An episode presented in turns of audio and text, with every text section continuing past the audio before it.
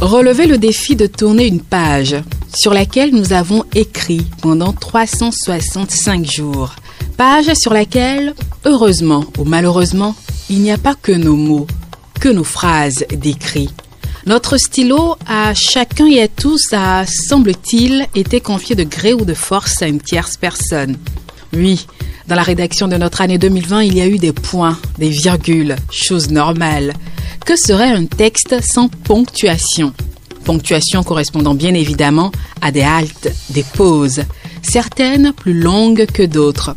Des arrêts pour se reposer, s'évaluer, se recentrer, se projeter, pour au final grandir ou s'affaiblir, tenir ou s'évanouir.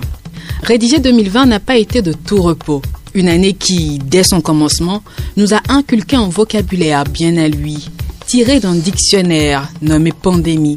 Masque, confinement, cordon sanitaire, cas confirmé, des mots à la Covid-19 qui pendant plusieurs mois ont fait naître une lumière dans nos esprits, des mots venus éclairer notre vision de la vie.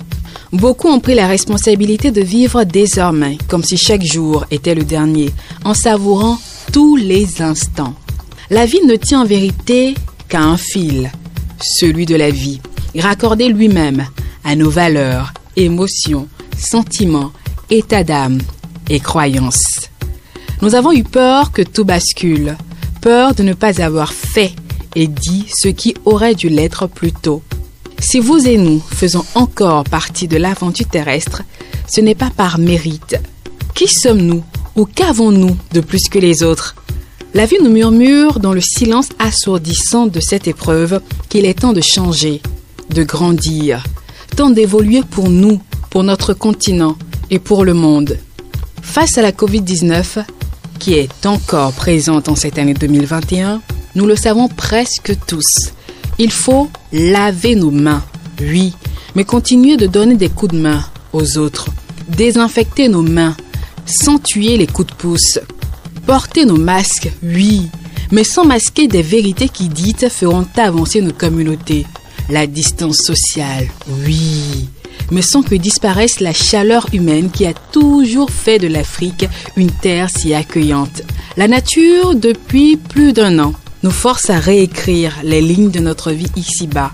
Parce que des habitudes doivent changer, une évolution doit être enregistrée, une remise en question faite, une part de responsabilité prise pour contribuer à l'éternité de la Terre.